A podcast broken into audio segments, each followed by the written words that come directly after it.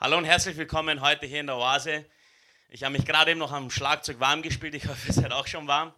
Für die, die mich überhört haben, ich bin der Euge. Ich bin 27 Jahre jung und besuche jetzt die Oase seit meinem 16. Lebensjahr. Und ich habe heute ganz einfach die Ehre, euch hier zu begrüßen. Ich darf auch alle im Livestream herzlich begrüßen. Vielleicht begrüßen wir Sie mit einem fetten Applaus. Es ist, es ist nämlich nicht dasselbe, live dabei zu sein, also hinter der Cam, wie hier live vor Ort zu sein. Wer kann das bestätigen? Das ist einfach ein Hammer. Und ja, kurz noch auf den Punkt. Ich bin jetzt seit elf Jahren, wie gesagt, besuche ich diese Oase. Ich will damit nicht angeben, aber ich habe vielleicht 14 oder 15 Mal gefehlt in diesen elf Jahren. Und ja, ich habe gute Eltern, die haben mir beigebracht, wenn du etwas beginnst, dann bringe es auch wieder zu Ende. Und ich glaube, das ist etwas ganz Wichtiges. Und ich habe es nur ganz flüchtig gelesen. Es geht auch um eine Konstante heute, was der Karl Michael predigen möchte. Und um es auf den Punkt zu bringen, äh, ich bin heute sehr gesegnet und ich bin deswegen sehr dankbar. Und ich könnte gar nicht, ich bin kein Prediger, aber ich könnte jetzt predigen, was Gott innerhalb von kürzester Zeit in meinem Leben alles verändern konnte. Ja? In allen Bereichen. Glaube, körperlich, finanziell, geschäftlich, viele andere Sachen. Und umso mehr will ich euch nur sagen, kann er langfristig Dinge verändern. Und ich glaube, es ist etwas, was gigantisch stark ist. Da ist sehr viel Kraft drin, wenn man diese Oase ganz einfach, nicht weil sie die Oase ist, ja. Man kann jede Gemeinde besuchen.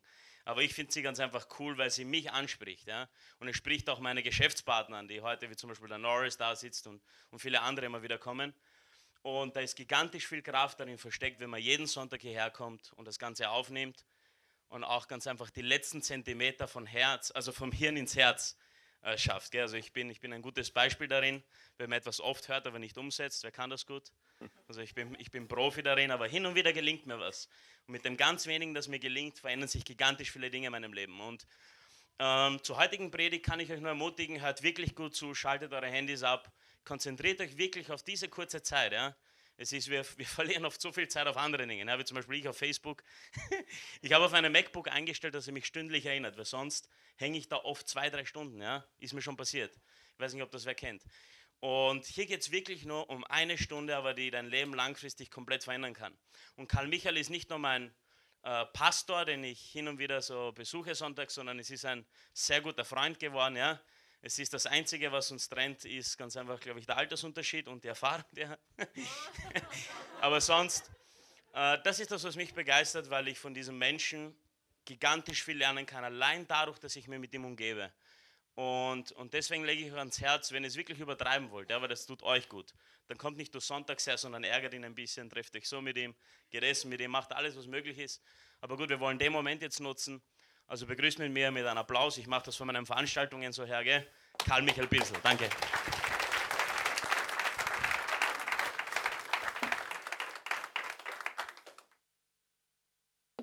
Jetzt muss ich mich erst einmal fassen, gell, nach seiner.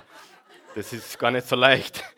Äh, super, Eugen, danke für diese ehrenvollen Worte und vom Herzen. Ich habe ihm nicht gesagt, was er sagen soll, aber er macht das wunderbar und er ist ein wunderbarer junger Mann mit starken Eltern und äh, auch einer starken Schwester, gell, die dich immer wieder mal aufgerichtet hat.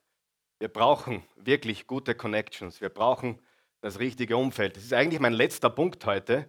Mein letzter Punkt heute wird sein, wir brauchen konstante Connections. Ich kann dir eines vorweg sagen. Das Leben ist hart genug, wer weiß das? Und ich sage dir jetzt etwas, hör mir ganz gut zu. Alleine schaffst du es nicht. Ich habe Probleme alleine. Weißt du, welche blöden Gedanken ich komme, wenn ich alleine bin? Wem geht es auch so? Alleine schaffen wir es nicht. Und deswegen hat Jesus gesagt, wir brauchen den Weinstock, aber wir brauchen auch Connections. Wir brauchen andere gute Früchte. Wer weiß, wenn du eine schlechte Frucht neben dir hast, dann wirst du auch faulig. Und das ist ganz, ganz wichtig. Und darum, die Connections sind so wichtig. Und ich sage das mit aller Demut, weil ich weiß, alleine kriegen wir es nicht hin. Zu mir kommen immer wieder Menschen, die sagen, ich habe so gut begonnen, aber ich habe es nicht geschafft. Und ich sage dir etwas, mir geht es nicht anders, mir würde es nicht anders gehen. Hätte ich nicht meine besten Freunde um mich herum, hätte ich nicht diese beste Freundin um mich herum. Wir brauchen Connections. Wer glaubt, er schafft es alleine ist einer ganz großen Illusion aufgesessen. Wer gibt mir da recht? Die Ablenkungen, die Versuchungen, die Hindernisse sind so groß, dass selbst die stärksten Personen fallen können. Wer glaubt das? Einfach die absolute Wahrheit. Das war mein letzter Punkt, damit haben wir angefangen, oder? Macht ja nichts. Ja, wir setzen heute fort in unserer Serie. Da geht es um das Fließen und wir haben es genannt der Flow. Und wir wollen in unserem Leben, in unserem ganzen Leben, alles unternehmen, dass wir in diesen göttlichen Fluss, in das göttliche Fließen, in den göttlichen Flow hineinkommen. Und die Passage, den Vers, den ich da bei der ersten Botschaft ausgegraben habe, war, wo Jesus gesagt hat, aus eurem Innersten werden Ströme lebendigen Wassers fließen. Darf ich was sagen? Nicht die Oase hat den Eugen verändert, Jesus hat den Eugen verändert. Wer weiß, dass das stimmt? Nur, wer weiß auch, dass man Jesus auf unterschiedliche Weisen präsentieren kann. Und jeder von uns ist ein Repräsentant des Herrn. Wer weiß, es gibt Repräsentanten, die machen einen guten Job. Die leuchten, die sind würzig, die sind attraktiv. Aber wer weiß auch, es gibt Repräsentanten, die leuchten nicht so gut. Wer weiß, was ich meine? Christen, die ja, uns nicht besonders, die den Herrn nicht besonders gut repräsentieren. Und äh, ich kenne jemanden, der hat gesagt, Karl Michael, ich bin nicht gläubig geworden, weil ich einen Christen kennengelernt habe. Überleg dir das einmal.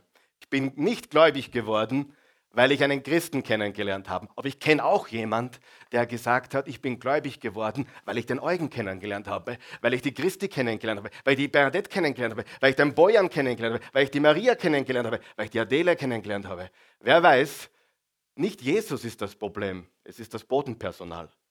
Jesus ist derselbe gestern, heute und für immer. Wie wir ihn repräsentieren, macht den ganzen Unterschied. Und darum geht es, liebe Freunde. Und wenn wir im Fluss drinnen sind, wenn wir für Gott fließen, dann werden Menschen zu uns gezogen. Wir werden ein Strom, wo Menschen hineinspringen und mit uns in die richtige Richtung fließen. Ich möchte trotzdem noch einmal, obwohl es der Eugen schon getan hat, alle recht herzlich begrüßen, die zu Hause sind im ganzen deutschsprachigen Raum. Ganz besonders heute unsere neu gewonnenen Freunde in Mannheim. Mein Freund Tino, der auch mit dabei ist. Wir grüßen dich recht herzlich und wir geben dir jetzt einen wunderbaren Applaus. Ja, jede Woche kommen neue äh, dazu.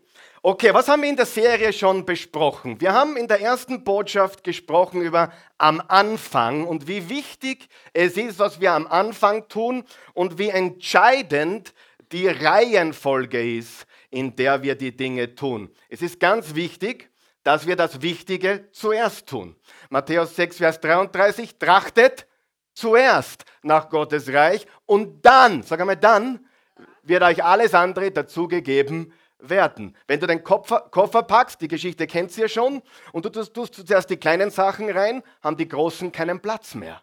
Wenn du die großen Sachen richtig platzierst, haben die kleinen Dinge in den Zwischenräumen Platz. Und so ist unser Leben. Wenn du die kleinen Dinge zuerst tust, wenn du die kleinen Dinge zuerst als Priorität hast, haben die großen Dinge keinen Raum mehr. Sie passen nicht hinein. Und im Leben musst du zuerst das Große platzieren. Was machst du am Anfang des Tages? Was machst du am Anfang der Woche? Was machst du am Anfang des Monats? Und was machst du am Anfang des Jahres? Okay? Darum ist es gegangen in der ersten Botschaft. Die zweite Botschaft war die Power des Echten und desselben. Die meisten Menschen suchen ständig nach Neuem und nach dem Nächsten. Und die Wahrheit ist, die Antwort ist nicht im Neuen oder im Nächsten, die Antwort ist im Echten und im Selben. Und wir wollen lernen von Gott selbst, Jesus Christus, derselbe, gestern, heute und für immer. Malachi 3, Vers 6, ich bin der allmächtige Gott und ich verändere mich nicht. Ich bin stabil, ich bin konstant, ich bin derselbe. Auf mich kannst du zählen, mit mir kannst du rechnen, auf mich kannst du dich verlassen lassen. Wer wünscht sich mehr Verlässlichkeit in der Menschheit heutzutage? Mehr Stabilität, mehr Konstanz. Sag einmal Konstanz. Ja, konstant sein. Das ist, was wir brauchen. Menschen, die stabil sind und nicht hin und her äh, wie ein Grashalm im Wind. Und dann haben wir letztes Mal gesprochen über das Problem liegt im Muster und die Lösung liegt im Muster. Die Muster, die du im Leben geformt hast, die Gewohnheiten, die du hast, die kreieren einen gewissen Fluss. Ich bin nicht nur Fußballfan, ich schaue ein bisschen Tennis hin und wieder. Und wenn du die Tennisspieler genau beobachtest, die haben alle eine Routine. Hat das jemand schon gemerkt? Wenn sie aufschlagen und der Federer steht beim Aufschlag, dann tut er immer, ich weiß nicht wie oft, aber immer dreimal. Und jedes Mal immer dreimal. Der Rafael Nadal ist ein ganz lustiger. Der tut sich immer seinen Sitz richten. Habt ihr schon mal gemerkt? Jedes Mal. Müssen wir beobachten. Jedes Mal. Ist dir mal schon aufgefallen? Immer. Also diese, diese Rituale, die die haben, diese Routine, die sie haben. Warum tun sie das? Ganz einfach. Weil sie verstanden haben, wenn man eine Routine hat und diese Routine pflegt und diese Routine gut ist, dann kommt man in einen Fluss, wo man nicht mehr nur aus dem Kopf spielt, sondern aus dem Unterbewusstsein, aus dem Flow. Man spielt überdimensional, weil der Fluss bestimmt dieses ganze Leben. Okay, und letztes Mal haben wir auch gesprochen, äh, es geht nicht von heute auf morgen. Sagt zu deinem Nachbar, es könnte etwas dauern. Es könnte etwas dauern. Und schau auf die andere Seite und sag, aber es wird fließen. Aber es wird fließen. Es könnte etwas dauern, aber es wird fließen. Und was wir auch gelernt haben ist, und heute sprechen wir über das Geheimnis anhaltender Fruchtbarkeit. Wir haben gelernt, Fruchtbarkeit und Treue sind unzertrennbar und Gott hat in uns hineingelegt das Verlangen nach Fruchtbarkeit. Wenn du jemanden siehst, der noch Geld aus ist, in Wirklichkeit sehnt sich der Mensch nach Fruchtbarkeit. Wenn du jemanden siehst, der nach Ruhm aus ist, dann siehst du jemanden, der in Wirklichkeit fruchtbar sein möchte. Gott hat in den Menschen hineingelegt, in sein Herz, das Verlangen, Frucht zu bringen, die bleibt. Im Genesis 1, Vers 22 und 28 hat Gott gesagt, seid fruchtbar. Jetzt kommen wir zur ersten Passage. Auf deiner Outline kannst du mitlesen. Die erste Passage ist Psalm 1, Vers 1 bis 3. Und die Botschaft heute kann dir sehr viel weiterhelfen. Warum? Weil jeder von uns möchte anhaltende Frucht. Wer ist auch dafür, dass wir Dinge schaffen im Leben, die Bestand haben? Sag einmal Bestand. Bestand, beständige Frucht, anhaltende Frucht. Wer kann auch mit Hype und diesen Dingen heute oben, morgen wieder unten und kurzfristigen Erfolg. Und wenn die Leute für mich schreien, dann bin ich gut drauf. Und wenn die Leute nicht für mich schreien, dann bin ich schlecht drauf.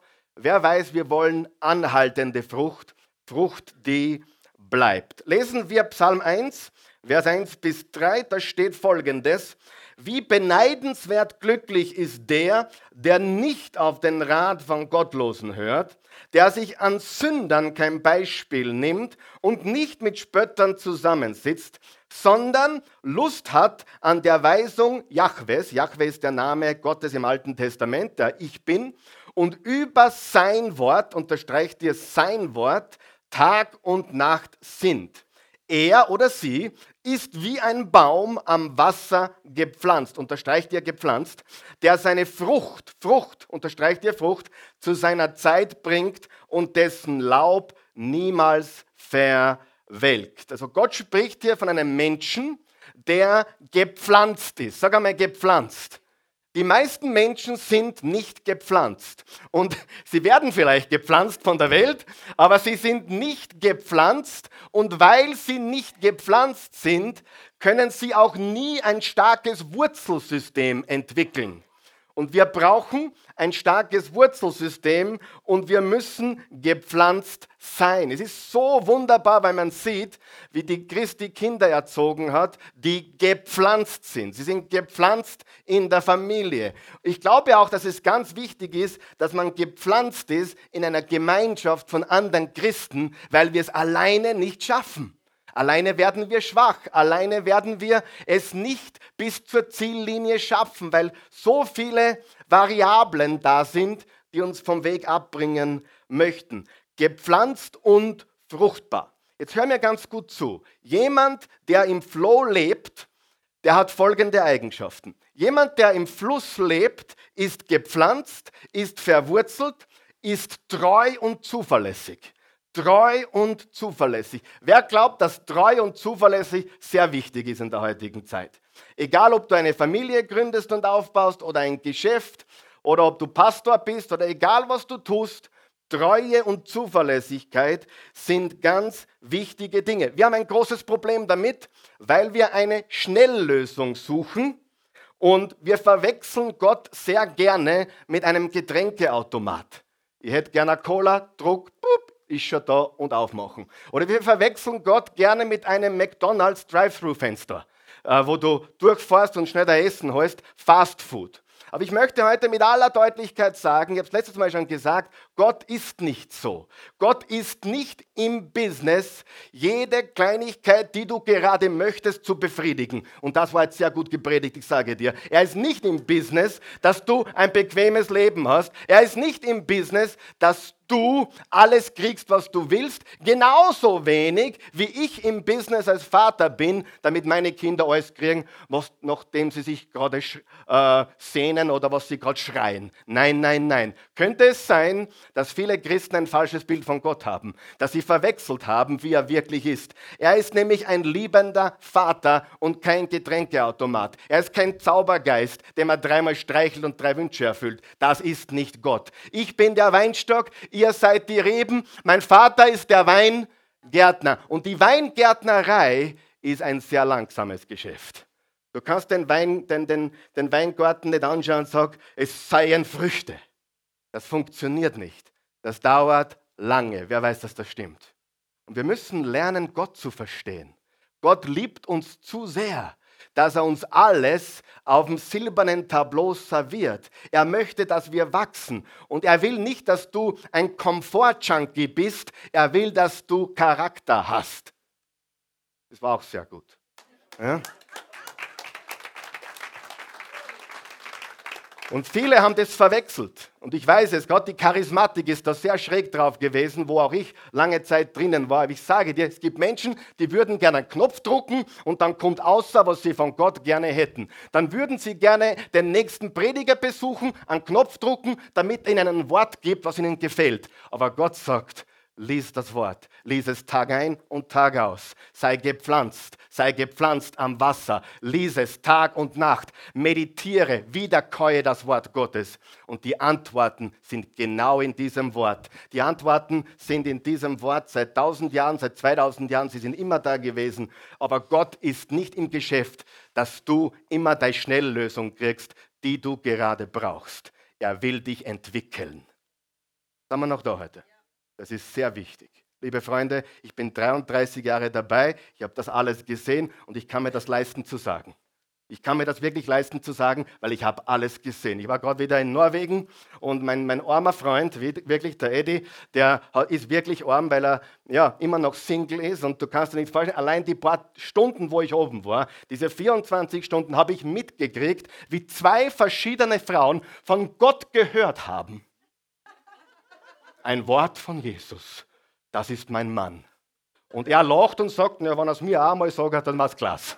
Ja, verstehst du? Menschen sind einer Idiotie aufgesessen und benutzen solche billigen Dinge, die sich prophetisches Wort nennen, an das ich übrigens glaube, wenn es richtig gemacht wird und wenn es auf das Wort Gottes basierend ist. Aber liebe Freunde, wann hören wir mit diesem Kindergarten auf? Wann hören wir mit diesem Zaubergeist Christentum auf? Der Herr hat zu mir gesprochen und so weiter und so fort. Lest die Bibel, da steht alles drin, was du brauchst. Wer kennt ein paar verwirrte Christen? Es gibt nur einen Grund dafür. Es gibt nur einen Grund dafür. Sie folgen dem Falschen. Sie folgen der Schnelllösung statt anhaltender Fruchtbarkeit.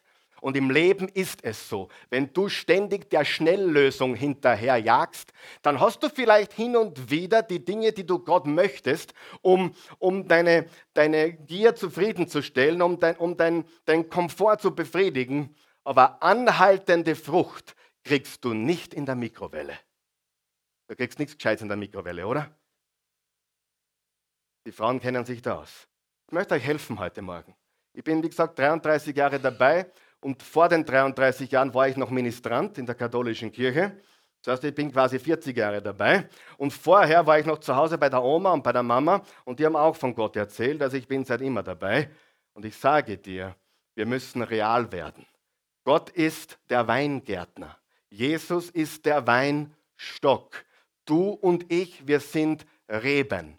Und studiere mal, wie das Ganze funktioniert. Und du kommst drauf, dass die Weingärtnerei ein sehr delikates Unterfangen ist und dass du wirklich auf Kleinigkeiten achten musst und Kleinigkeiten, die du immer wieder und immer wieder und immer wieder und immer wieder tust. Saat und Ernte.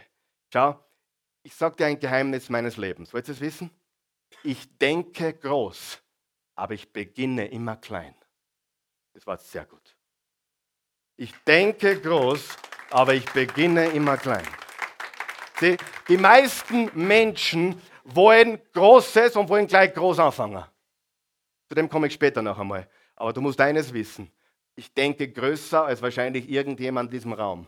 Sage ich einmal so, so pauschal. Ich denke wirklich groß. Ich habe Visionen bis zu meinem 90., 95. Geburtstag. Das würde euch alle überfordern. Ich habe wirklich große Ziele und Visionen. Aber wer von euch weiß, wer nicht willig ist, das Kleine zu tun, wer nicht willig ist, die kleinen Schritte zu machen, wird das Große nie bekommen. Jesus selbst hat gesagt, wer im Kleinen treu ist, wird über Großes gesetzt. Und es gibt so viele Menschen, ich habe sie gesehen, die haben große Träume und es werden Träume bleiben, weil sie nicht willig sind die kleinen Dinge zu tun. Ich habe in dieser Oase geputzt, ich habe geschraubt, ich habe gehammert, obwohl ich nicht einmal weiß, wie man Hammer haltet, aber ich habe alles hier getan, was du siehst. Ich habe alles getan, was du dir vorstellen kannst und nicht vorstellen kannst. Ich bin ein Mensch, der immer bereit gewesen ist, das Kleine zu tun. Ich bin bereit, hinzugehen, wo es mich überhaupt nicht freut. Ich habe Dinge getan. Ich habe, ich habe Hochzeiten gemacht, die wollte ich nicht machen. Ich habe Beerdigungen gemacht, die ich nicht machen wollte. Ich habe immer geschaut, dass ich die Dinge tun, tue, die ich tun soll, nicht was ich gerade will. Wer das Kleine nicht willig ist zu tun, wird nicht über Großes gestellt. Und das ist eines der großen Geheimnisse von anhaltender Fruchtbarkeit. Hm? Absolut. Okay, also wir müssen gepflanzt sein, wir müssen verwurzelt sein, treu sein, zuverlässig. Da gibt es einen Mann im Alten Testament, der hat Nehemia geheißen. Und Nehemia war sehr fruchtbar. Und die Feinde wollten ihn ablenken. Die Nehemia kam nach Jerusalem, um die Stadtmauern wieder aufzubauen. Und er war richtig gut unterwegs. Und da gab es ein paar Gegner. Hat jemand Gegner in seinem Leben? Da gab es ein paar Gegner. Und diese Gegner wollten mit ihm diskutieren. Sie haben gesagt, du sprich mit uns darüber. Und er sagt folgendes, nächster Vers auf deiner Outline. Nehemiah 6, Vers 3. Ich ließ ihnen durch Boten ausrichten, ich habe eine große Aufgabe zu bewältigen und kann nicht zu euch herunterkommen.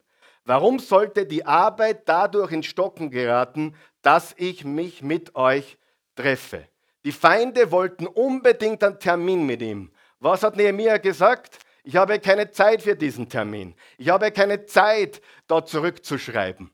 Ich schreibe mittlerweile auf so gut wie keine negative äh, Nachricht mehr zurück. So gut wie nie tue ich das. Außer der Herrgott gibt mir ein Wort, wo ich sage, das muss der unbedingt jetzt von mir wissen oder ich, oder ich bringe ihm zum Schweigen. Aber auf Facebook sieht man das ja am besten. Jemand schreibt was Blödes, wenn du antwortest, drrr, richtig?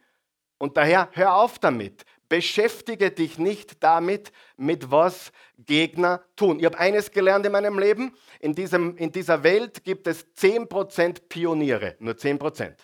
Nur 10% sind Vorprescher. 70% sind Siedler. Oder auf die heutige Sprache Chiller. Kennt jemand ein paar Chiller? Die 70 Prozent, die wollen nur ein Zelt und ein Lagerfeuer und die wollen es gemütlich haben und I am from Austria singen auf der Gitarre. Ja? Das, ist, das sind die Chiller. 70 Prozent wollen eigentlich nur ein bequemes, komfortables, ruhiges Leben. Wer glaubt, dass ich zu dieser Gruppe gehöre? Aha, okay, niemand hier, Gott sei Dank.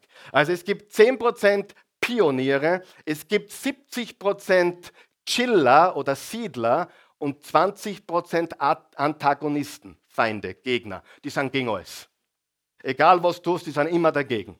Und jetzt sage ich dir was, vergiss die 20% Die interessieren dich nicht. Die brauchen wir nicht. Weißt, wenn wir bewegen müssen? Die 70% Chiller, die müssen wir bewegen. Und wenn wir die 70% Chiller bewegen können, dann haben wir viele Menschen bewegt, oder nicht? Und Nehemia hat also einen Auftrag gehabt und er war nicht willig, er war nicht willig, die Mauer zu verlassen, er war nicht willig, die Aufgabe fertig zu, äh, also er war nicht willig, die Arbeit zu verlassen, er wollte die Arbeit fertigstellen. Und diesen Fehler machen viele von uns. Wir verlassen die Mauer, aber wir sollten fokussiert bleiben. Wir werden abgelenkt von der Vergangenheit. Wer ist schon von der Vergangenheit abgelenkt worden? Ja, lass sie los. Die bringt dich nicht weiter. Du beschäftigst dich mit Dingen, die dich nicht weiterbringen. Basketball. Letzten Mittwoch haben wir eine Botschaft gehabt, da habe ich das kurz angeschnitten. Und dann kam der David zu mir, der heute nicht da ist, und sagte folgendes. Wenn eine Mannschaft einen Flow hat, dann macht der gegnerische Trainer ein was? Ein Timeout. Der gegnerische Trainer macht ein Timeout um den Floh zu stoppen. Und wenn du dich mit der Vergangenheit beschäftigst, dann stoppst du den Floh. Wenn du dich mit den Meinungen von Menschen auseinandersetzt, dann stoppst du den Flow. Wenn du dich auseinandersetzt damit, was du alles falsch gemacht hast in deinem Leben und immer wieder wiederkäust, was alles gewesen ist und wo Menschen dich enttäuscht haben, dann stoppst du den Flow. Und es ist ein Werk des Feindes, den Flow in deinem Leben zu stoppen. Hör auf, dich zu ärgern, hör auf, auf Enttäuschungen herumzureiten, sondern lass los. Und das wird deinem Leben einen neuen Flow geben. So, jetzt kommen wir zur Hauptpassage heute. Das ist Johannes 15. Und da sind jetzt viele Verse, aber das wollen wir gemeinsam lesen heute. Es geht heute um bleibende Frucht es geht heute um Frucht, die Bestand hat. Es geht heute um Frucht, die bleibt. Und hier im Johannes 15 steht folgendes. Lesen wir es langsam durch. Ich bin der wahre Weinstock. Übrigens, wenn es einen wahren Weinstock gibt, muss es einen falschen auch geben, oder? Wer kennt ein paar Menschen, die auf falsche Dinge bauen? Ja? Die glauben, ähm, Menschen sind ihr Weinstock. Oder das Image ist ihr Weinstock. Kennt jemand solche Menschen, die auf Meinungen von Menschen bauen, die auf Image bauen? Noch einmal, wenn es einen wahren Weinstock gibt, dann muss es Fälschungen geben, oder? Fälschungen geben. Wenn es einen echten Brunnen gibt, muss es auch einen falschen Brunnen geben. Ich bin der wahre Weinstock und mein Vater ist der Weingärtner. Jede Rebe an mir, die keine Frucht bringt, schneidet er weg und jede, die Frucht bringt, schneidet er zurück und reinigt sie so, damit sie noch mehr Frucht bringt. Was haben wir gelernt letztes Mal? Geschnitten wird so oder so. Du wirst entweder abgeschnitten vom Leben oder, wenn du es richtig machst, wirst du zurückgeschnitten.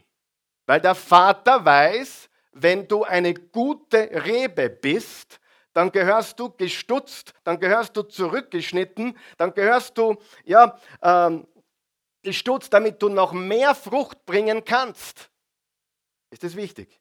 Wer hat sich ja gestutzt gefühlt im Leben? Wer hat sich ja zurückgeschnitten gefühlt im Leben? Und ich sage dir, das ist etwas ganz, ganz Wichtiges für zukünftiges Wachstum, dass wir immer wieder zurückgeschnitten werden. Er schneidet zurück und reinigt sie so, damit sie noch mehr Frucht bringt. Jetzt pass auf, bleibt in mir. Unterstreicht ihr das? Bleibt in mir und ich bleibe in euch. Eine Rebe kann nicht aus sich selbst heraus Frucht bringen, sie muss am Weinstock bleiben. Unterstreicht jetzt bitte immer, wo steht bleiben oder bleibt. Bleiben. Auch ihr könnt keine Frucht bringen, wenn ihr nicht mit mir verbunden bleibt. Ich bin der Weinstock, ihr seid die Reben. Wer mit mir verbunden bleibt und ich dann auch mit ihm, der trägt viel Frucht. Denn getrennt von mir könnt ihr überhaupt nichts tun. Wenn jemand nicht mit mir verbunden bleibt, wird es ihm ergehen wie den unfruchtbaren Reben, die man auf einen Haufen wirft und verbrennt. Er wird weggeworfen und verdorrt. Wenn ihr in mir bleibt und meine Worte in euch bleiben, dann könnt ihr bitten, um was ihr wollt, ihr werdet es bekommen. Die Herrlichkeit meines Vaters wird dadurch sichtbar, dass ihr viel Frucht bringt und euch als meine Jünger erweist. Ich habe euch genauso geliebt, wie der Vater mich geliebt hat bleibt in meiner Liebe. Bleibt in meiner was? Liebe. Bleibt in meiner Liebe. Nicht ihr habt mich erwählt, sondern ich habe euch erwählt. Ich habe euch dazu bestimmt, hinzugehen und Frucht zu tragen. Frucht, die Bestand hat. Unterstreicht es bitte. Frucht, die Bestand hat. Sagen wir es gemeinsam. Frucht, die Bestand hat. Frucht, die Bestand hat. Die Lutherbibel sagt und die Hoffnung für alle Übersetzung sagt, Frucht, die bleibt. Sagen wir das gemeinsam? Frucht, die bleibt. Wer sehnt sich in seinem Leben nach bleibender Frucht? Wer möchte eine Beständigkeit in seinem Leben hineinbringen? Nicht das Auf und Ab und das Ganze. Bleibende Frucht. Und jetzt sage ich euch das Geheimnis. Was ist das Geheimnis dieser bleibenden Frucht oder anhaltenden Fruchtbarkeit? Das Geheimnis. Das Geheimnis ist folgendes. Die Frucht ist nur, nur so gut wie die Quelle. Die Frucht ist nur so gut wie der Weinstock, wie die Quelle. Die Frucht ist nur so beständig wie die Quelle. Es geht um nachhaltige Frucht. Es geht um nachhaltigen Erfolg. Und übrigens, Erfolg ist ein Bibelwort. Josua 1, da hat Gott gesagt, ich werde dir Erfolg schenken. Ich werde dir den Sieg schenken. Erfolg ist kein schmutziges Wort, aber es gibt auch hier einen guten Erfolg und einen schlechten Erfolg. Es gibt weltlichen Erfolg und es gibt einen göttlichen Erfolg. Und göttlicher Erfolg bringt immer Fruchtbarkeit hervor. Meine persönliche Meinung, ehrlich, ich möchte jetzt ganz ehrlich mit euch sein, ich bin, ich bin nicht jetzt ein Gegner, ich rege mich auch darüber nicht aus, auf, aber ich könnte zum Beispiel nicht beruflich äh, Währungen traden. Ich könnte das nicht, weil ich nicht sehe, dass da ein Wert geschaffen wird. Ich tue hin und her wechseln, aber wem stifte ich wirklich Nutzen? Ist nur eine Frage. Ich könnte nicht ein Croupier im Casino sein, der zwar gut verdient, aber am Abend nach Hause geht und ganz genau weiß, warum er so gut verdient. Versteht ihr, was ich meine? Mir fehlt da die Sinnhaftigkeit.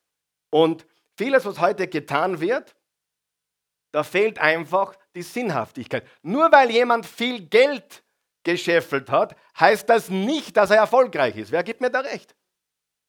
Fruchtbarkeit, echter Erfolg hat immer mit Menschen zu tun und bringt immer Nutzen hervor.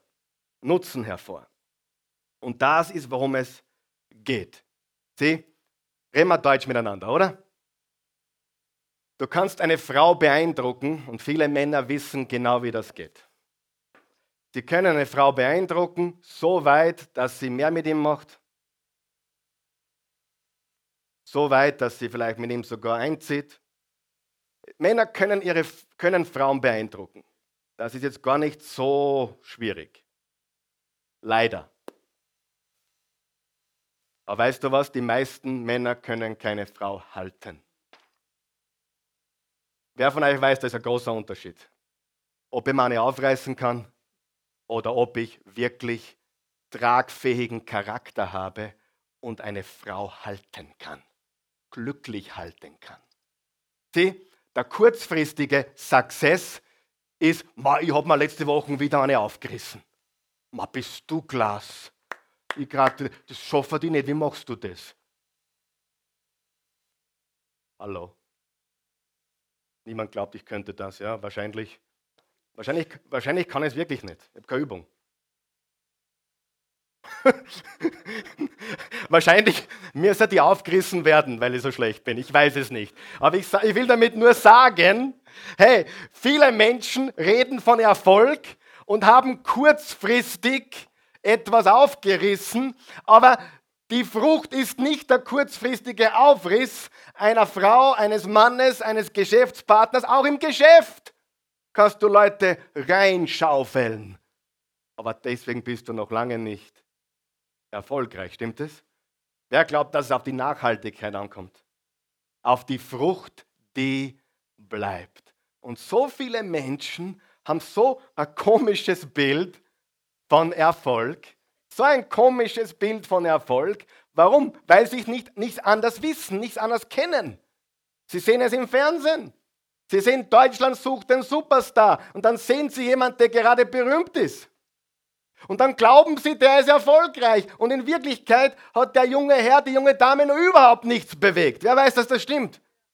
Und wenn es nicht funktioniert, wird diese Person fallen gelassen wie eine heiße Kartoffel. Und dieser Mensch ist nachher schlechter dran wie vorher. Ich kenne ein paar Beispiele, nicht nur aus Österreich, sondern auch in Deutschland. Ich sage dir, Erfolg ist was ganz was anderes, als einmal auf der Bühne zu stehen oder einmal zu sagen, wie, wie, wie cool nicht alles ist und wie, wie, wie toll nicht alles ist. Erfolg, der Proof is in the pudding. Also der Beweis ist im Pudding drinnen, das ist auf Deutsch gesagt. Der Beweis ist, hat das, was du machst, Substanz. Ist es nachhaltig? Ist die Frucht bleibend? Das ist Erfolg. Wer kennt ein paar Leute, die Erfolg ganz anders sehen, als ich es gerade beschrieben habe? die glauben, dass es das Schnelle ist und das heute ist. Und, und wer von euch weiß, das Schnelle vergeht auch ganz schnell wieder.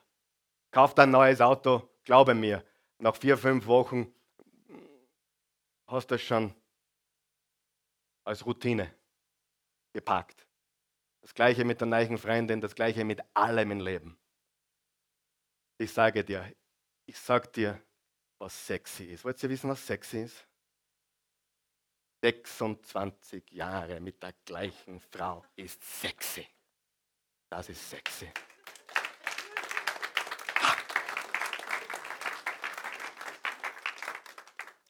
Beständigkeit ist sexy. Langsam aber sicher, mehr und mehr und stärker und stärker, das ist sexy. Glaube mir, ich weiß, wovon ich rede. Die Frage ist, hast du Stehvermögen? Bist du bereit, dich auszustrecken nach Nachhaltigkeit oder folgst du einem falschen Weinstock? Wir haben ein großes Problem. Das große Problem ist, sie suchen das Spektakuläre. Sie suchen das Spektakuläre. Und ich rede jetzt zu Christen. Ich möchte jetzt ganz bewusst zu Christen auch reden. Wer kennt ein paar Christen, die ständig nach dem Spektakulären suchen? Nach dem Neuen und Letzten, was Mode ist in, im christlichen Bereich. Wer weiß, was ich meine? Das Spektakuläre wird dich nie freisetzen. Ich kenne Menschen, die waren hier, sind dann wieder gegangen und ich habe es persönlich genommen, aber wir erfahren, die waren jetzt schon in sieben verschiedenen Gemeinden. Also war ich nicht das Problem. Wer weiß, es gibt andere Probleme als den Pastor da vorne. Wer weiß, wer hat das schon gemerkt? Hallo, jetzt könnt ihr mir helfen, jetzt müssen wir ermutigen. Ich kriege gleich eine Depression, ja. Äh, Wer von euch weiß, dass diesen Menschen nicht geholfen werden kann, wenn sie nicht gepflanzt werden und beginnen, Wurzeln zu schlagen? Die hupfen durch die Gegend, weil irgendjemand sie schon wieder hinter die Ohren kitzelt. Und das Spektakuläre wird dich nie freisetzen, aber die Wahrheit macht dich frei. Ein weiteres Problem, was wir haben, Sie bauen auf Image statt auf tragfähigen Charakter. Du hast immer die Möglichkeit, baust du auf Image oder baust du auf tragfähigen Charakter. Wird dich dein Image durchtragen durch die Höhen und Tiefen im Leben? Nein. Wird dich dein Charakter durchtragen durch alle Höhen und Tiefen im Leben? Absolut. Und jetzt komme ich zum absoluten Geheimnis von anhaltender Fruchtbarkeit. Bist du bereit? Und das Geheimnis liegt in der Konstante. Du brauchst eine Konstante. Menschen brauchen Konstanz in ihrem Leben. Sie brauchen eine Konstante. Und meine Frage an dich, was ist deine Konstanze? Meine Konstanze, Hebräer 13, Vers 8, Jesus Christus ist derselbe, gestern, heute und in Ewigkeit. Hebräer 4, Vers 12, das Wort Gottes ist lebendig und kräftig und schärfer als jedes zweischneidige Schwert. Hey, mir reicht es. Mir reicht es. Für mich ist das Wort Gottes und die Person Jesus absolut ausreichend. Ich wurde jetzt wieder gefragt, Karl Michael, nach einem weltlichen, weltliche Vorträge habe ich eigentlich gar nicht. Sie, manche sehen sie halt so, aber das ist ihr Problem. Ich habe immer nur eine Message, immer nur in Wirklichkeit. Ich wurde gefragt, woher hast du das alles? Weil so redet, in, vorgestern gehört, so redet in Österreich kaum wer.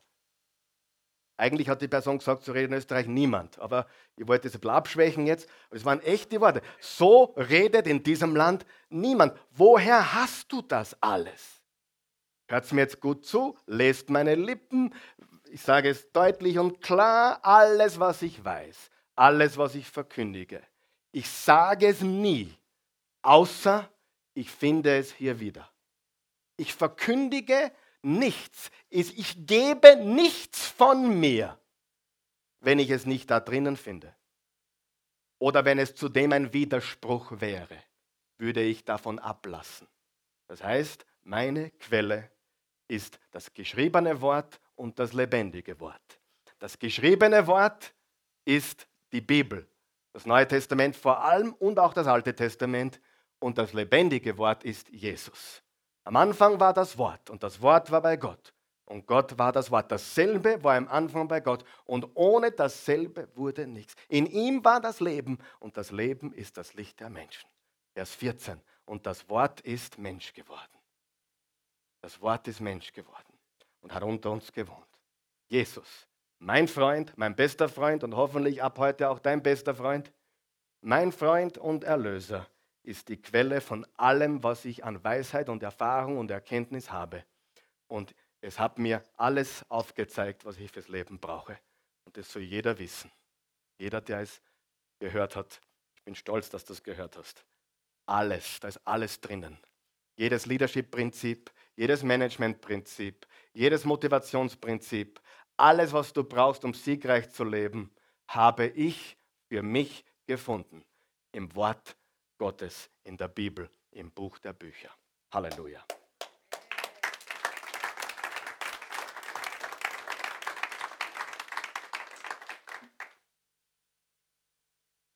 Reden wir zum Abschluss heute über drei Konstanten. Drei Konstanten. Du brauchst drei Konstanten im Leben. Die erste Konstante, die du brauchst, du brauchst eine konstante Berufung. Jeder von uns braucht eine Berufung ohne Berufung, ohne Leben mit Vision, leben wir ein sinnloses Leben. Du brauchst eine konstante Berufung. Und ich sage dir jetzt was, jeder von uns hat eine himmlische Berufung. Auf jedem von uns liegt ein göttlicher Plan.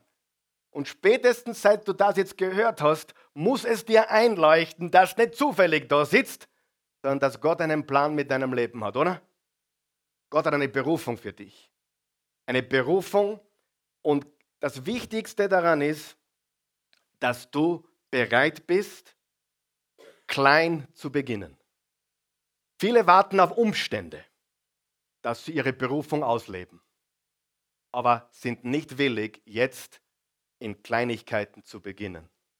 Sie sind zum, zum Beispiel nicht bereit, die ganz kleinen Sachen zu tun. Ich habe mich die Woche mit meinem Freund dem Eddie unterhalten über Elisa und Elia, weil ich mir erzählt habe, was ich gerade so predige am Mittwoch. Elisa.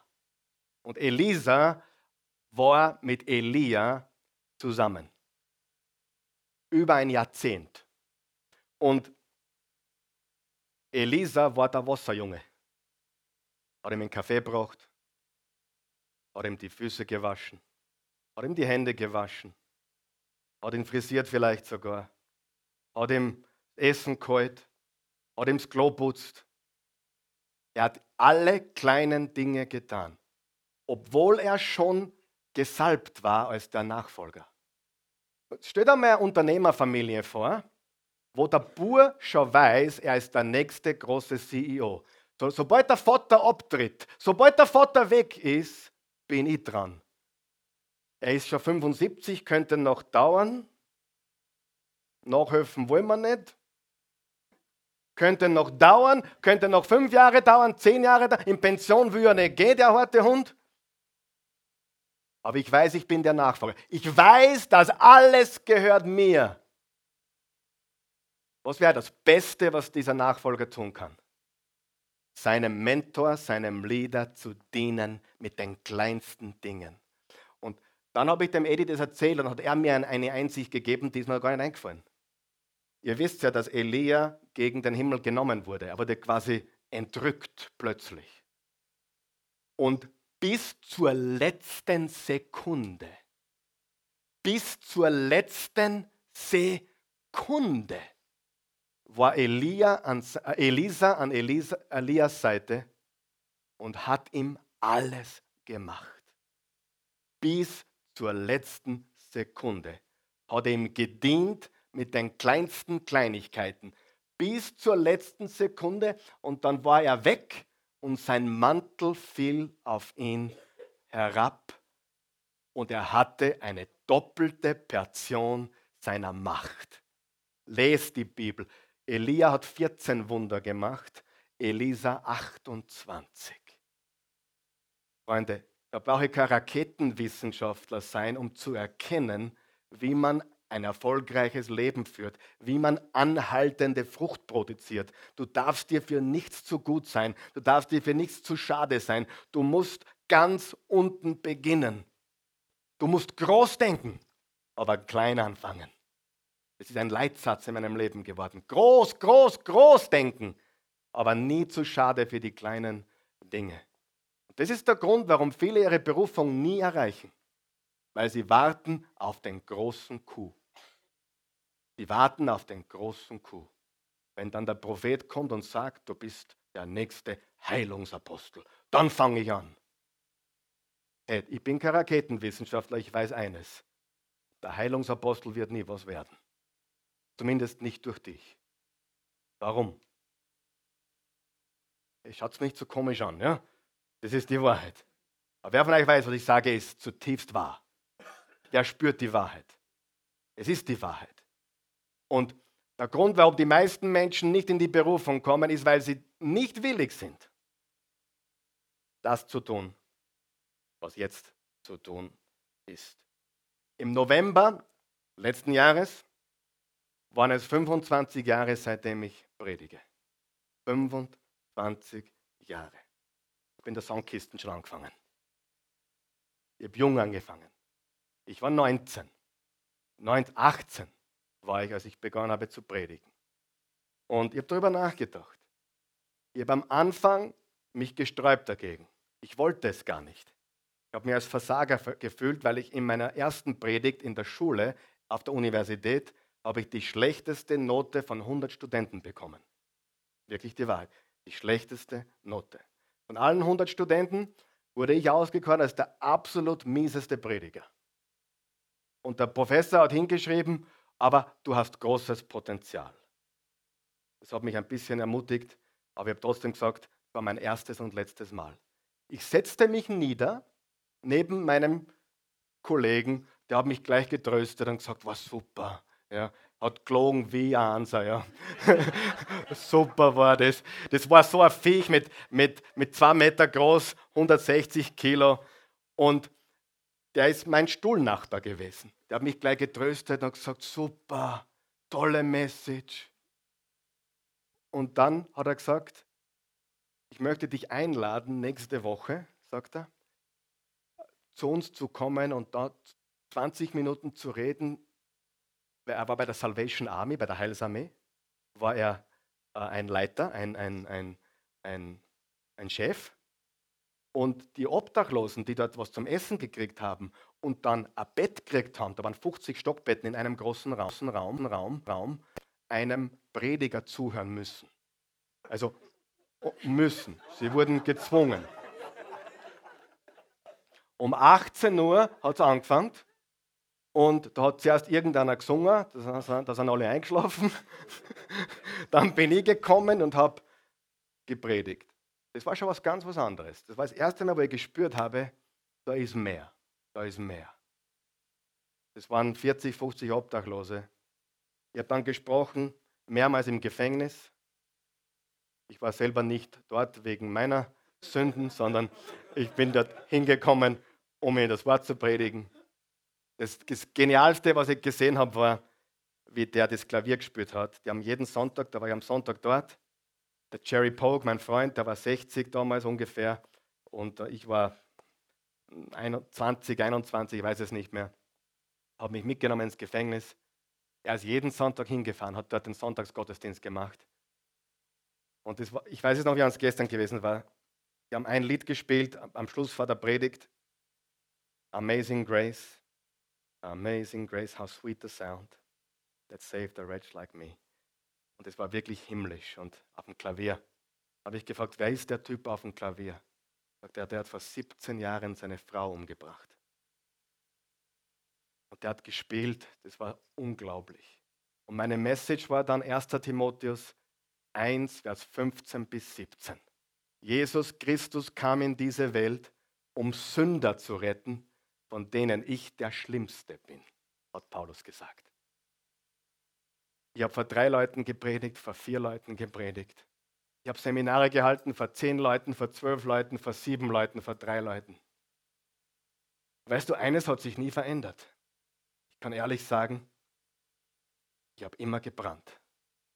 Ob es drei Leute waren oder zehn oder 30 oder wie vor ein paar Wochen jetzt 1500.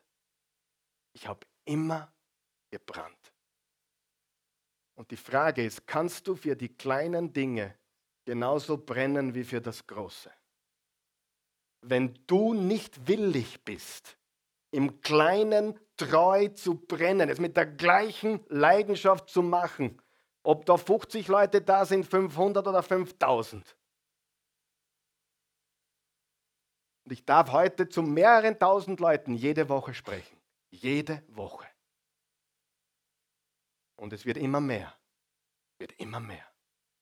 Hier als Prediger, als Sprecher draußen, jede Woche mehrere tausend Leute. Und ich, es hat sich aber eigentlich nichts verändert. Meine Berufung hat sich nicht verändert, oder? Hat sich meine Berufung verändert? Nein. Aber die Frage ist, warten wir auf Umstände oder sind wir bereit zu tun, wo wir jetzt sind? Eine andere Umstände, aber dieselbe Berufung. Das Zweite, was wir brauchen, ist nicht nur eine konstante Berufung, wir brauchen konstanten Charakter. Wir brauchen Kernwerte, wir brauchen Kernüberzeugungen. Und es gibt zwei Dinge, die ich in meinem Leben als absolut wichtig erachte. Zwei Kernwerte, die für mich ganz wichtig sind.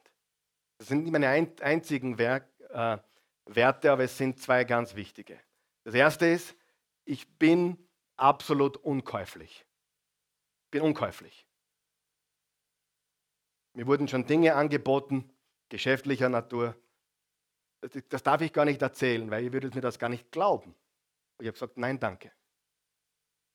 Ich war ein junger Prediger hier, habe ich ein an, an, mit damals, es war vor über zehn Jahren, habe ich ein Angebot na, das war 2002, glaube ich, war das. Das war schon vor 13 Jahren. Habe ich ein Angebot bekommen, eine Gemeinde zu übernehmen für 300, 400 Leute in Deutschland. Sagt, herzlichen Dank, es gibt keinen besseren Platz als in Wien-Vösendorf. Außerdem bin ich kein Übernehmer, sondern ein Pionier. Ich werde nie was übernehmen, weil ich ein Leader bin und kein Manager. Ich liebe diesen Ort, das ist die, das ist die Champions League für mich. Ich brauche nicht weiterschauen brauche nicht weitergehen. Es gibt kein Angebot, was mich von hier wegbringen könnte. Kein Sonntagsangebot. Wir haben Seminare gehabt in Hannover. Am Abend war um 10 Uhr Abend vorbei. und ich wollte um, um 10.30 Uhr hier predigen. Es gab keinen Flieger. Wir waren im Auto, sind die Nacht durchgefahren. Ich war um 10.30 Uhr da und habe gepredigt. Ich sage das nicht. Ich sage das nicht, um dich zu beeindrucken. Ich sage dir nur, ich weiß, ich bin berufen und ich weiß, Gott belohnt und ich weiß, wir gehen ganz nach oben. Ob es jetzt noch 10, 15, 20 Jahre dauert, bis uns alle kennen, ist völlig egal. Aber sie werden alle uns kennen und sie werden dem Gott kennen, dem wir dienen und sein Name ist Jesus Christus. Und ich sage dir, die Berufung ändert sich nicht und ich sage immer wieder, ich bin jetzt 43 und ich habe mit 25 hier schon gepredigt, mit 26 haben wir angefangen, mit 26 habe ich hier gepredigt. Ich, mit 43 predige ich immer noch. Ich möchte mit 93 noch predigen. Und Pension ist kein Thema, überhaupt kein Thema. Ich habe eine Berufung und die heißt sicherlich nicht Ruhestand. Dazu habe ich lange Zeit, wenn ich in der Kiste liege, mein Körper in der Kiste liegt und mein Geist und mit neuem Body in, mit Jesus im Himmel vereint bin habe ich jede Menge Zeit, alles zu genießen, alles zu erleben, was mir hier vielleicht zu kurz gekommen wäre. Ich frage mich manchmal wirklich, ob Christen die Botschaft glauben. Es ist tragisch, wenn man ein Kind verliert. Es ist tragisch, wenn man einen Ehepartner zu jung verliert. Aber eines muss uns doch klar sein. Wir gehen alle von dieser Erde irgendwann einmal, oder? Und jetzt frage ich dich, ist das für einen Christen, der sein Leben gelebt hat, hier was Schlechtes oder was Gutes? Woher haben wir das? Oh, der ist gestorben. Oh, das tut mir aber leid. Neulich ist jemand gestorben mit 93 und jemand hat gepostet, das tut mir so leid. Und jemand dachte, ich habe mich so gefreut für diesen Menschen.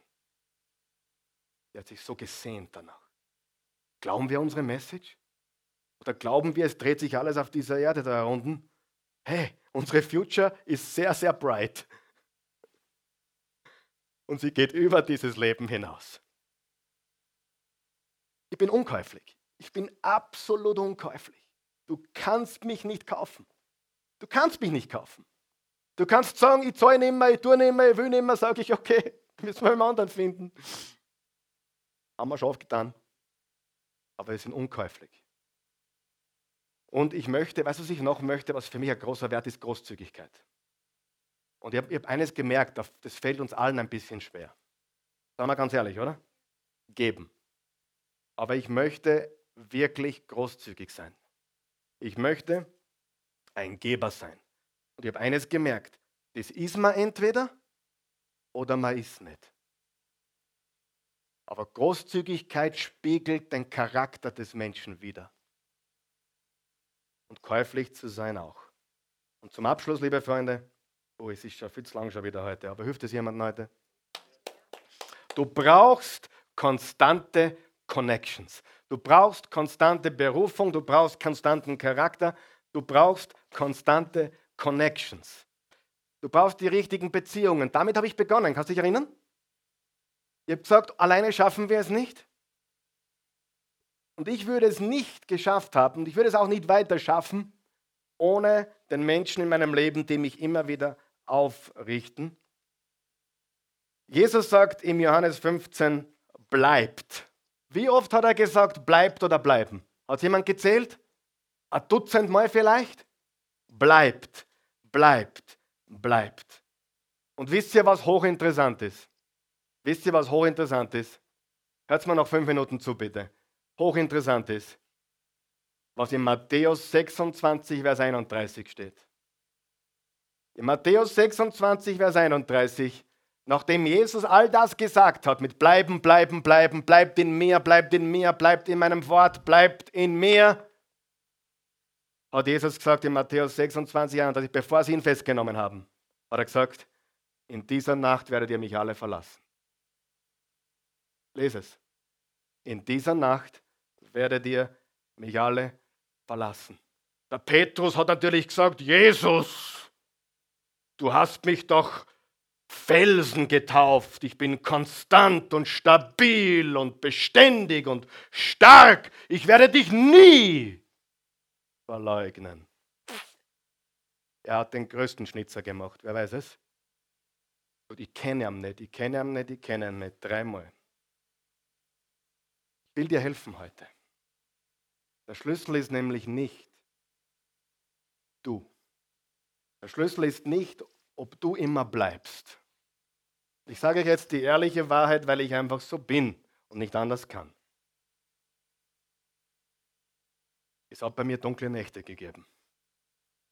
Ich bin gescheitert, ich bin gefallen, ich bin, ich bin zerbrochen. Ich wollte hunderte Male aufgeben, Herr. Hunderte Male. Ich kenne die dunklen Nächte. Obwohl ich nicht geblieben bin, er ist geblieben. Er ist geblieben.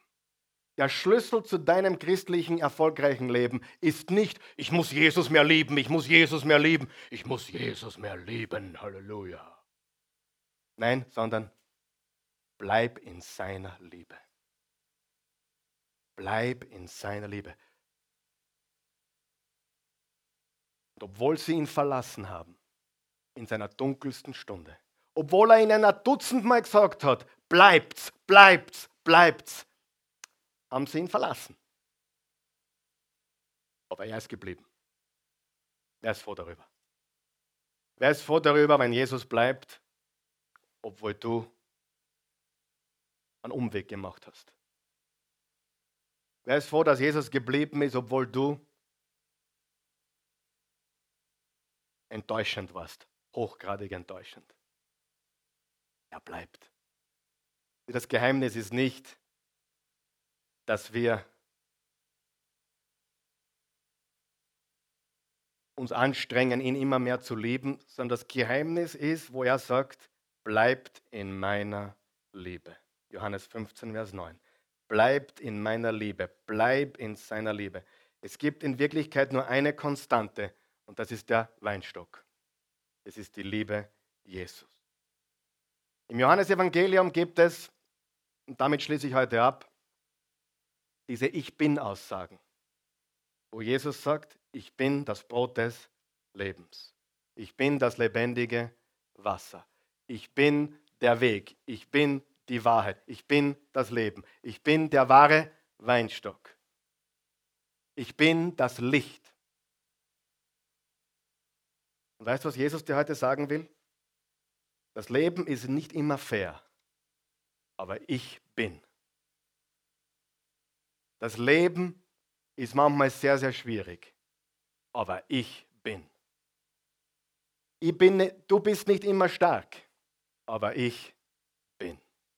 Ist das für jemanden zu viel heute? Ich bin manchmal richtig schwach. Ich möchte euch das einfach sagen.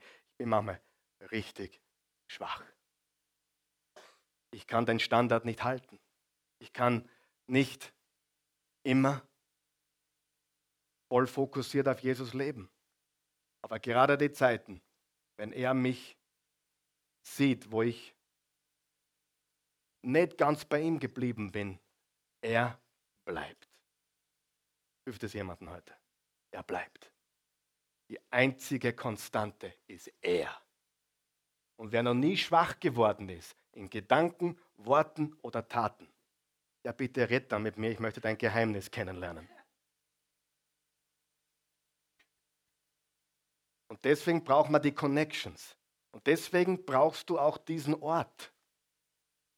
Du glaubst, du schaffst das alleine, aber das ist nicht so. Du wirst draußen abgelenkt. Wir brauchen einander.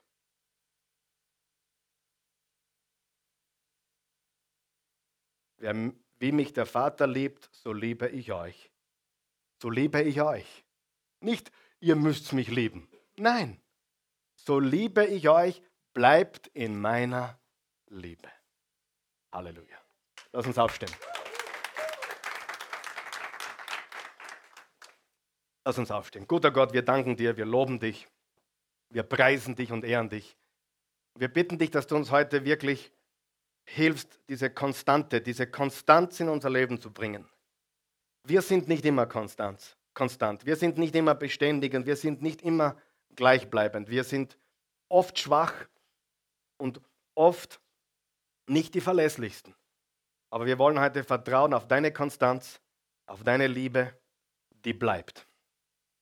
Wenn du heute Morgen hier bist oder uns zuschaust, egal wo, woher, wir freuen uns, dass du dabei bist. Aber wenn du zuschaust oder hier bist und du hast noch keine persönliche Beziehung zu Jesus, ich sage dir, du kannst jedes Prinzip kennen, du kannst alles wissen, du kannst Erfolgsprinzipien studieren, aber du brauchst nicht nur die Prinzipien, du brauchst die Person. Es gibt viele Menschen, die kennen die Prinzipien und sie kennen aber die Person nicht. Dann gibt es Menschen, die kennen die Person Jesus sehr gut, aber sie sind ein bisschen schwach in den Prinzipien. Sie wissen noch nicht, wie man richtig lebt, aber sie kennen Jesus und das ist das Wichtigere eigentlich. Und nicht eigentlich, es ist das Wichtigere. Und ich möchte dich einladen, heute die Person Jesus kennenzulernen. Von dem alle Prinzipien, nach denen du vielleicht sogar schon lebst, bewusst oder unbewusst, aber die Erfolgsprinzipien, die alle von ihm kommen. Er ist der Urheber und Schöpfer von Himmel und Erde, er ist der Urheber von jedem Gesetz, das funktioniert in dieser Welt. Aber du brauchst eine Beziehung zu Jesus. Warum brauchst du sie? weil du so wie ich ein Sünder bist und du brauchst Vergebung, du brauchst einen Retter. Die gute Nachricht ist, du kannst von vorne beginnen, das ist das Kreuz. Er ist für dich am Kreuz gestorben, hat sein Blut für dich vergossen, damit du ewiges Leben haben kannst. Er will aber nicht nur dein Retter sein, er möchte der Herr deines Lebens werden.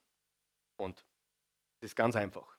Im Römer 10, Vers 9 steht, wenn du mit dem Mund bekennst, Jesus ist Herr, und mit dem Herzen an seine Auferstehung glaubst, bist du gerettet. Johannes 1, Vers 12, alle, die ihn aufnahmen und an ihn glaubten, gab er das Recht, Kinder Gottes zu heißen. Johannes 3, Vers 16, Gott hat die Welt so sehr geliebt, seinen einzigen Sohn gab, damit jeder, der an ihn glaubt, nicht verloren geht, sein ewiges Leben habe. Wenn du heute diese Entscheidung treffen möchtest, Jesus einzuladen, hier oder zu Hause oder wo immer du bist, dann laden wir dich ein. Wir beten laut, damit wir den anderen helfen. Wir sind quasi Geburtshelfer. Ich möchte es einmal nochmal erklären gibt Menschen, die treffen jetzt zum ersten Mal diese Entscheidung. Es gibt Menschen vielleicht sogar hier heute Morgen, die treffen jetzt zum ersten Mal die Entscheidung, Jesus als Erretter und Erlöser aufzunehmen. Und wir beten mit, nicht weil wir es nochmal brauchen. Wir haben ihn schon, okay? Wenn du ihn einmal aufgenommen hast, dann verlässt er dich nicht mehr. Aber warum beten wir mit? Warum bete ich für Leute jedes Mal? weil ich, als, weil ich eine geistliche Hebamme bin. Ich bin ein Geburtshelfer. Ich helfe Menschen, über die Ziellinie zu steigen. Ich helfe Menschen, von neuem geboren zu werden durch Jesus. Und das tun wir. Und darum tun wir das so. Okay? Darum machen wir es laut. Guter Gott, ich danke dir für deine Liebe. Die bleibt. Auch wenn ich wankelnd bin, du bleibst.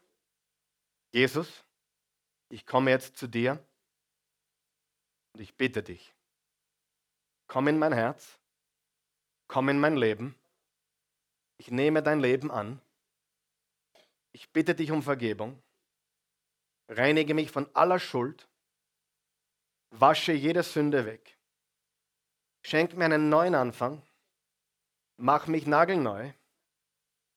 Heute ist der Tag, wo ich mein Leben in deine Hände gebe, dir ganz vertraue.